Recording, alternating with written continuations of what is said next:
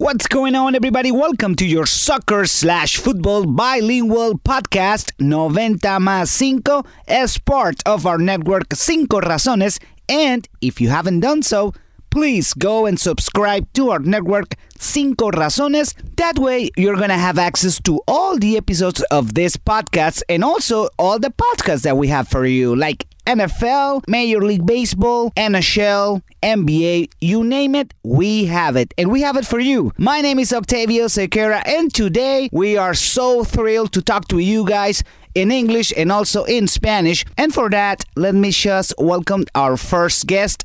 She is amazing. She's all over the place. Whenever you want to know more about Major League Soccer, Jillian Sakowitz, it's your girl.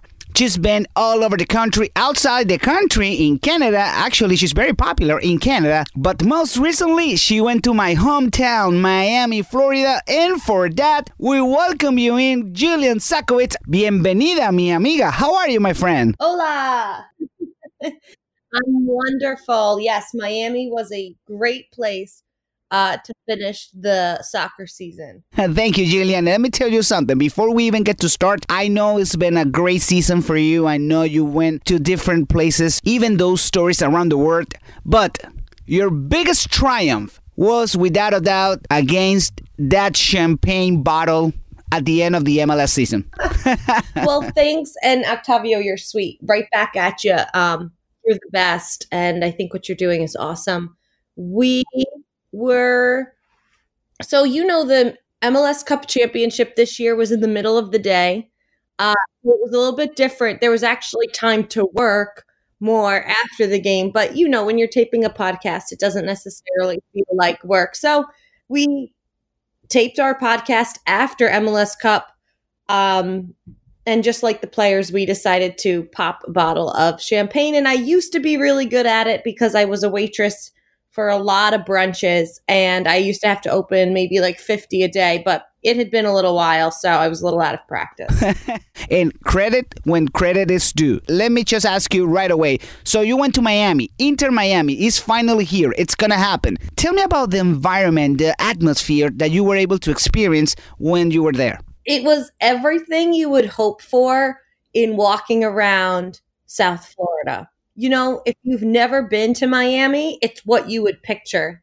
Uh, a lot of good music, a lot of smiles, a lot of dancing, and it was and a lot of Spanglish. And that was my favorite part, I think, was you know, I've been to Miami a couple times and you know you hear English and Spanish, but to be in a social working environment where you're talking to fans or talking to a sporting director and everyone's using a little bit of both. For me it was a little hard to keep up but but i loved it because that is new in mls you know even on inter miami's twitter account they're always using spanglish and i thought that was really cool. And to see it on twitter is one thing and then to go experience it was another.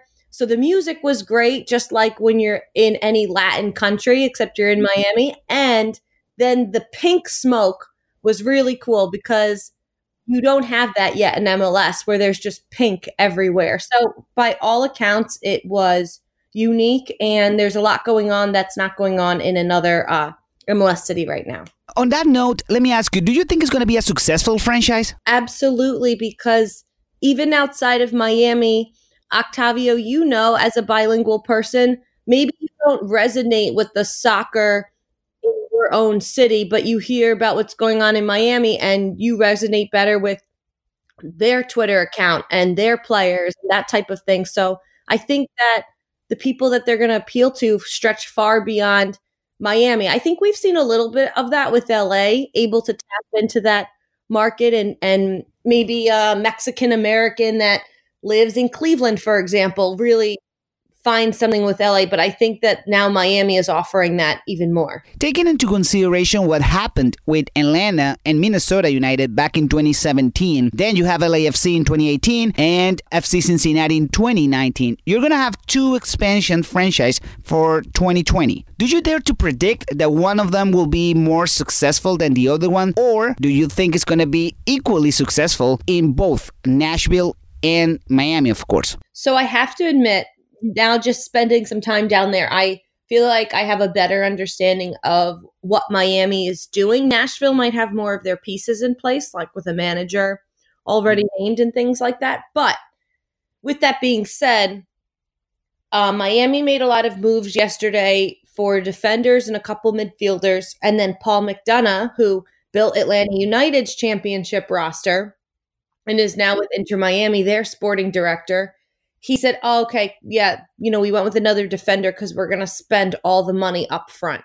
And when I heard that, I thought about Atlanta, who also spent all the money up front and how that kind of worked for them. And, and I think in a city like Miami, and you have Paul McDonough, who, you know, got Barco and, and things like that, and Joseph Martinez, that that Eh, maybe we're going to see a similar style team and maybe that's what the people in Miami want and that seems to have been successful in MLS recently. Jillian, before we wrap her up, I just want to mention that you and my good friend Susanna Collins, you guys have the greatest, greatest soccer podcast ever. That's it, the call up. It's the call up. Guys, you do yourself a favor and go and listen to their podcast. It's called The Call Up with my friends Jillian Sakovits and, of course, Susanna Collins. They're all over the place and they're amazing in what they're doing. So, congratulations on that. Oh, you're the best, Octavio. Thank you. And finally, let me ask you, what do you think about the future for MLS? I mean, we just saw an amazing final won by Seattle Sounders against Toronto SC for the third time in four years. What can you expect in 2020? I think that one thing that's kind of cool with Seattle and Toronto coming back is you saw experience being a big factor. It's no longer a bunch of guys every year kind of figuring it out. You have no idea who you're going to see at the end of the season. And you saw experience and guys using that, and a lot of guys who played in those games stepping up in big moments. So I think that's good. Um, but I do not think we see another Seattle Toronto final in 2020. I don't know who it's going to be, but I feel like LAFC is due. I think we might see LAFC back because they're going to be hungry. They're going to be a lot like Atlanta when they got knocked out in the first round in their expansion year, and then they like stormed back to win it. I think we see LAFC uh, with a little bit of a chip on their shoulder. And there you have it. Thank you so much, Jillian, for spending your time with us. And I wish you nothing but the best, really. Muchas gracias. Hasta luego. that is my friend Julian Sakowitz with everything related to Major League Soccer. You make sure you follow her on Twitter and also to listen to her podcast, The Call Up with her and Susana Collins. Vamos a pasar al español porque también está mi pana querido Bruno Gustavo 22 en sus redes sociales y Bruno Gómez aquí en nuestro podcast 90 más 5. Bruno, ¿cómo estás? ¿Qué tal Octavio? Qué gusto volver a compartir contigo y por supuesto con nuestros queridos oyentes de 90 más 5. A ver, eh, una semana de descanso para los clubes europeos, lo que quiere decir para mí una semana de descanso de no sufrir con el Milan. El Milan que, bueno, que sigue en esta temporada terrible, que, bueno, que además ahora que regrese le toca nada más y nada menos que jugar contra el Napoli. Digo que regrese eh, la competición a nivel de clubes, producto de la fecha FIFA donde los europeos tuvieron su proceso de clasificación a, a la próxima edición de la Euro 2020, así como también los suramericanos y y los centroamericanos y norteamericanos tuvieron sus partidos entre amistosos y la liga de CONCACAF. Por eso descansó el Milan y yo no sufrí tanto. Pero sí te quiero decir algo. Y eso te das cuenta eh, que el talento el Milan lo puede tener allí en el, en, el plantel, no para luchar con, el, con la Juve. Yo tampoco me voy a engañar así. Pero cuando vi los partidos de la selección italiana y veo a Romagnoli, el central y capitán del Milan, hasta haciendo un gol con la selección y jugando de la manera que jugó, cuando veo a Donnarumma, el arquero de 21 años que tiene el Milan, siendo titular con la selección italiana y siendo figura en su partido, yo me doy cuenta que el Milan puede mejorar. No sé si será con Stefano Pioli, pero voy a seguir con la esperanza, Octavio, eh, que el Milan va a mejorar y va a salir de esa zona donde está actualmente en la, en la tabla, muy cerquita del descenso, del descenso. Creo que el Milan se puede meter allí, en puesto por lo menos de Europa League. Tengo fe, tengo fe, Octavio. Bruno, entrando en materia, quiero comenzar con el tema del Inter Miami allá en el sur de Florida. Tienes una visión más amplia de los que no estamos en la ciudad de Miami. Conversábamos con Gillian Sakovic, que es reportera de Major League Soccer por años y estuvo justamente en el draft de expansión y cómo se vivió pues la escogencia o las escogencias del equipo de Miami, de los jugadores que están en la liga y que bueno, habían sido cedidos por los otros equipos para el draft de expansión. Miami escoge sus jugadores, pero ¿cómo analizas tú de una forma más profunda eh, la situación del equipo en Miami? ¿Cómo está la ciudad lista para, para recibir a un conjunto de la Major League Soccer que ya no es la Major League Soccer de los años 90 ni el principio del 2000, ya es una liga globalizada con mucho talento internacional y que está sirviendo inclusive de puente para jugadores jóvenes hacia Europa. Es decir, hay que competir y hay que jugar bien. ¿Cómo analizas tú la situación del Inter Miami? ¿Qué te puedo decir, Octavio, del Inter Miami? Bueno, podemos ir por partes. La primera es el, fuera de, lo analítico, fuera de mi traje de periodista. Estoy emocionado, estoy contento, ya hay una fecha oficial para el debut en casa en el Inter Miami, eh, una ciudad que regresa a tener el fútbol profesional de la MLS, luego de lo ocurrido hace mucho tiempo con el Miami Fusion. Eh, yo desde que llegué hace tres años acá al sur de la Florida, específicamente a Miami, he tenido la posibilidad de, cubrir eventos del Miami United, del Miami FC, algunos partidos, algunas copas, etcétera, pero sabemos que no es lo mismo. Esta es la prueba de fuego para terminar de cerrar la afición de Miami en relación al fútbol. Una afición que sabemos apoya el hit de la mejor manera, pero que se ha distanciado un poco de los Dolphins eh, también de, los Marlins, producto de los resultados deportivos. Pero bueno, eso es otro tema y para otro podcast, por supuesto. Ese es el tono em, de fanático que le puedo dar a, tu interrogante. Luego está lo que viene ocurriendo en lo deportivo. Confirmamos ya la llegada y analizadas de, de Christian Macun, de un par de argentinos, de algún otro jugador por allí también se hizo oficial antes del draft de expansión la llegada de Chappers, de Víctor Ulloa, de George Acosta, que por cierto nació en Miami, y algún otro futbolista, eh, empezando a darle forma a lo que significa ¿no? la plantilla del equipo. En lo que significó en estos días eh, el draft de expansión de la MLS, donde el Inter Miami escogía primero y que también hay que recordar que estaba el conjunto del Nashville, que será el otro equipo que va a estar en la temporada que viene en la MLS, al igual que el Miami, el Inter Miami debutando. El Inter Miami em, se trajo a Ben Sweet, un oh, lateral zurdo del conjunto de Nueva York, del City. Albas Powell, un eh, lateral derecho de 25 años que viene desde Cincinnati. Eh, la presencia de Lee Nguyen, em, un mediocampista de experiencia de 33 años que estaba en Los Ángeles Fútbol Club, Luis Argudo del Columbus Crew, otro mediocampista, y un arquero de 30 años, Brian Meredith. Un total que viene del Seattle Thunder, eh, hay que mencionarlo. Un total de cinco futbolistas escogió el conjunto del Inter Miami, más los ya mencionados, ya hay una nómina que empieza a pasar los 13, 14 futbolistas, lo que no deja de ser importante. Ajá. ¿Y el técnico? Como dice la canción por allí, ¿y el técnico para cuándo? Parafraseando un poco un tema de Jennifer López. Yo desde hace rato, desde que comenzamos 90 más 5 y lo debatíamos contigo, Octavio, con María, yo pienso todavía a lo europeo, a lo suramericano y como piensa prácticamente todo el mundo del fútbol. Yo sé que en Estados Unidos hay sistemas deportivos distintos que son más que exitosos, que hay un proceso diferente con el tema de la escogencia de las nóminas, para eso están los directivos o los gerentes deportivos, los gerentes generales, pero a mí me parece que en el fútbol hay que tratar de no cambiar tantas cosas.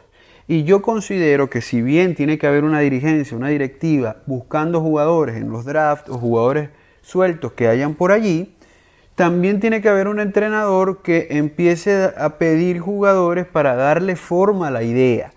Porque es muy fácil que el día de mañana llegue Santiago Solari, Genaro Gatuso, que son los dos que yo creo que han, han sonado, disculpen, con mayor fuerza, lleguen y se encuentren una nómina de 30 futbolistas, pero que no hayan pedido ni uno, o de 23, o de 24, o de 25.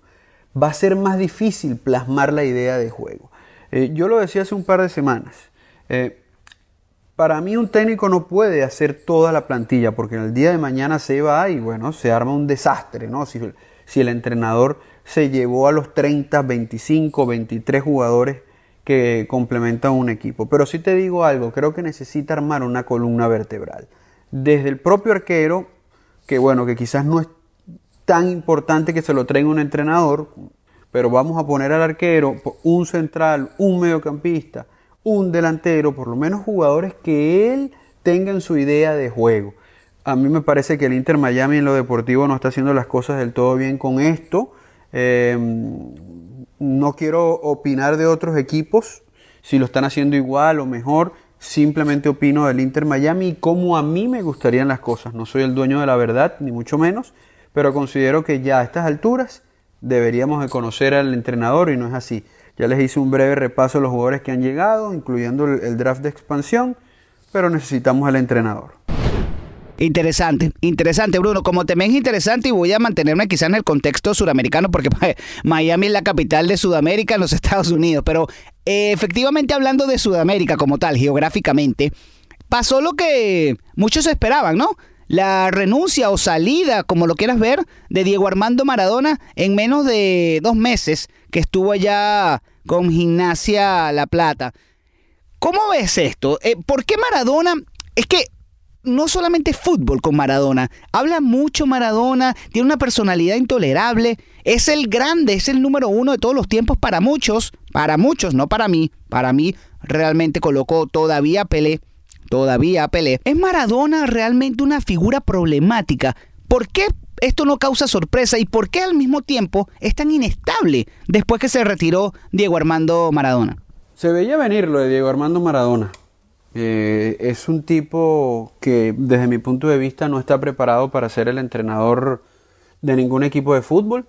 Eh, yo sé que como venezolano eh, se hace difícil tomar una postura netamente deportiva para con un personaje que utiliza una gorra, una cachucha eh, de mi país, pero que tiene además un símbolo que para nosotros, sobre todo los que, tienen mi postura política, simplemente trae un mal recuerdo.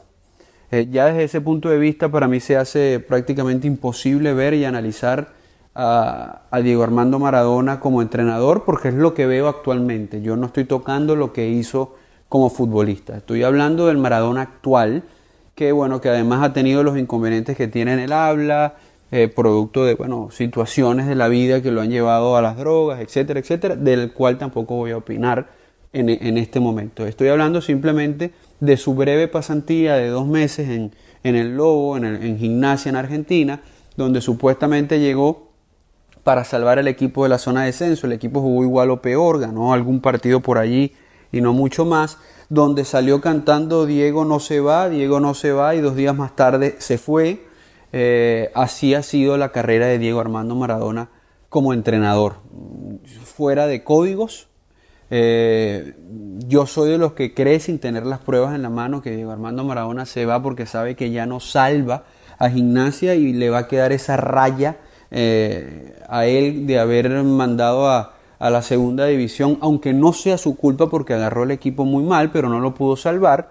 No voy a esconder que en, perdón, en México, en Sinaloa tuvo una buena presentación como entrenador, llevando al equipo prácticamente a, a dos finales, aunque no haya conseguido al final el ascenso, pero el equipo jugó bien, el equipo eh, estuvo en la batalla, pero el resto que ha hecho Diego Armando Maradona como entrenador, poco y nada, incluso fracasó con la selección argentina y los códigos no los tiene, lamentándolo mucho, creo yo por la situación de salud que vive, eh, ha perdido unos códigos que a lo mejor los tuvo como futbolista. Cómo, se ha, cómo ha hablado de algunos colegas, entrenadores, cómo ha hablado de Lionel Messi en su momento, para atrás, para adelante. Y les repito, sé que como venezolano va a ser difícil que mi opinión la entiendan, pero estoy tratando de ser lo más periodístico posible y, evitar, dejar de lado, aunque no pueda del todo, la condición política de Diego Armando Maradona para con mi país. Pero bueno, es una realidad, cero códigos, así como, y quiero agregar, tampoco creo que hubo códigos con eh, el Real Madrid. Say what? Sí, sí, el que lo escuche María, estoy defendiendo en esta ocasión al Real Madrid. No voy a ir atrás a, volver a hablar de Zidane, Gareth Bale y esa, y esa y eso que sucedió en el, en el verano, en la pretemporada. No, no lo voy a tocar, ya sabemos, ya cada quien tiene su opinión, ahí discutimos con María, también con Octavio, etc. Lo que sí les voy a decir que ya el pasado es pasado y Gareth Bale sigue en la institución merengue. Y como clasificó esta semana a Gales a la Eurocopa, al cual se puso el equipo al hombro porque vi los juegos, vi los juegos y todavía Gareth Bale a sus 30, 31 años tiene mucho fútbol en sus botines, no puede salir, hermano, con una pancarta que diga Gales primero, después el golf y por tercero, en ese orden, así dice la pancarta, Madrid. Yo no te estoy pidiendo a ti, Gareth Bale, que pongas al Madrid por encima de tu país, sería un error. Lo que te estoy diciendo es que lo del golf es una burla, no por el golf, no por el golf. Y lo peor de todo es que un profesional como tú, Gareth Bale, no debe sacar esa pancarta, ni siquiera porque la hayan sacado un amigo, un pana, como decimos en Venezuela, y te haya tratado de, echar una broma, no. Usted se debe a una institución y de las más importantes, si no la más importante del mundo, y le debe guardar respeto. Tu país es tu país y lo admiro por cómo consiguió la clasificación en la euro y además por cómo em, sin tener muchos minutos y dicen que con problemas físicos jugó 88 minutos en el último partido, pero no le falta el respeto ni al Real Madrid, ni a los Asuna, ni al Milan, ni al Brescia. Al equipo donde usted juega le tiene que respetar. Y Gareth Bale, si hoy Zinedine Zidane sale una rueda de prensa y dice que está apartado del club, yo le doy la mano y felicitaría a Zinedine Zidane. Eso es lo único que quería decir ahí de Gareth Bale. Bueno, ahí está clarito, pues más claro no canta un gallo, diríamos en Venezuela. Bruno, finalmente tu hot take de esta semana. Bueno, mis hot takes del día de hoy, más que un tema, es una opinión sobre una situación particular y tiene que ver con la salida de Mauricio Pochettino de la dirección técnica de los Spurs, del Tottenham, en la Premier League. No lo puedo creer, señores. No lo puedo creer. Un técnico que yo sé que arrancó mal la temporada, que fue eliminado una de las mil copas que hay y está bastante mal en la Premier en 12, en, 12 partidos, 11 partidos que se han disputado. Pero yo no puedo creer que la paciencia haya llegado a, ser tan pequeña en el mundo del fútbol o tan corta.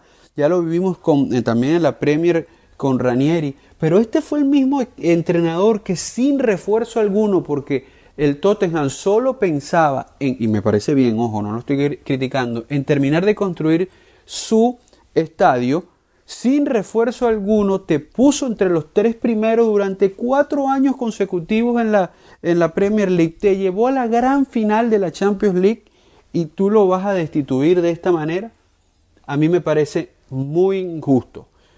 Entiendo que no puedes aguantarle todos los malos resultados, todas las malas cosas, pero por ahora a mí me parecía muy tempranero. Pochettino hizo que el Tottenham fuera conocido fuera de eh, Inglaterra, que se conociera el Tottenham en el mundo del fútbol. Por allí nadie se compraba una camisa del Tottenham que no fuera hincha del Tottenham. Ahora la ves por acá. En Miami se ven de algún futbolista conocido, por supuesto de Harry Kane. A Harry Kane lo recontra megapotenció un futbolista que quería dejar la institución porque jugaba muy poco en el Tottenham eh, hasta que llegó eh, Pochettino. Así que Tottenham, ojalá me equivoque, pero te vas a arrepentir.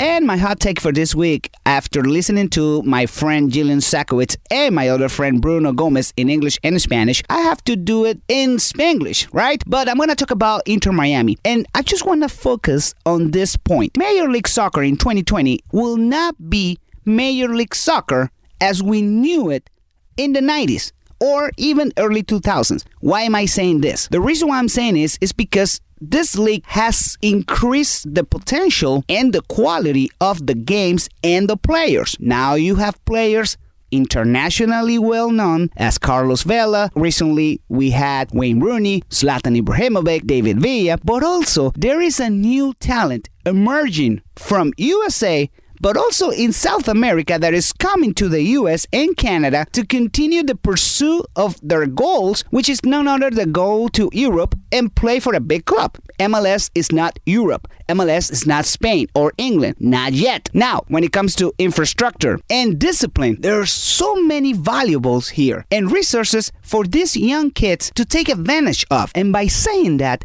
the competitive level of the league will increase naturally. So, Inter Miami and Nashville SC, they both have a huge challenge ahead of them. You can't take anything for granted. You're going to have to deal with pressure. You're going to have to deal with fan pressure, not just pressure of the games. The fans are demanding more. And the recent success of LAFC and Atlanta United, it's gonna increase that pressure.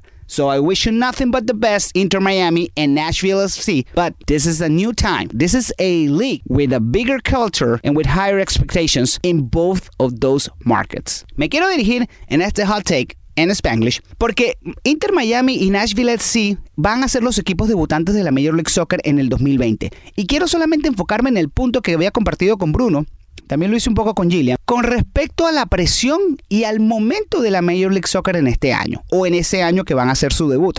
Ya no es la Major League Soccer que conocíamos en los 90 y al principio del 2000. Ahora se trata de jugadores más competitivos, de jugadores más conocidos globalmente. Recientemente estaba Zlatan, Wayne Rooney, David Villa, pero también hay una cantidad de jugadores jóvenes que vienen a los Estados Unidos y a Canadá porque aquí se le ofrece una gran infraestructura que mejora su calidad de vida y que mejora su desempeño. Estos jugadores jóvenes llegan a esta liga, la Major League Soccer, con el objetivo de perseguir su sueño de llegar a Europa porque todavía MLS no es España, no es Inglaterra. Estamos claros en esto, pero sirve como el puente. Ahora, cuando estos jugadores jóvenes llegan con esa filosofía a MLS, la calidad en el terreno, en la cancha, se va a reflejar naturalmente entonces eso representa un reto adicional para Nashville y para Miami, por lo cual yo les deseo lo mejor a ambas franquicias, pero hay que advertirles que no será fácil, van a tener que lidiar con presión y no presión solamente del juego, sino también de los aficionados. Hay más expectativas, hay mayor cultura de fútbol y por eso hay que estar listos para el desafío.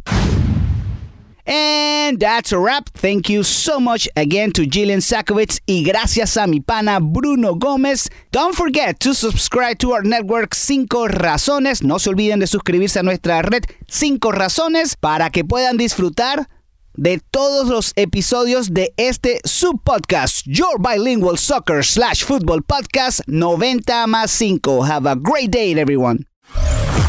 Gracias por escuchar nuevamente este episodio de 5 Razones Deportes Network. Para apoyar este podcast o cualquiera que esté en 5 Razones, busca 5 Razones Deportes Network en cualquiera de tus plataformas preferidas y darle a suscribir. En todas las redes sociales, Twitter, Instagram, Facebook, YouTube, arroba 5 Razones Network.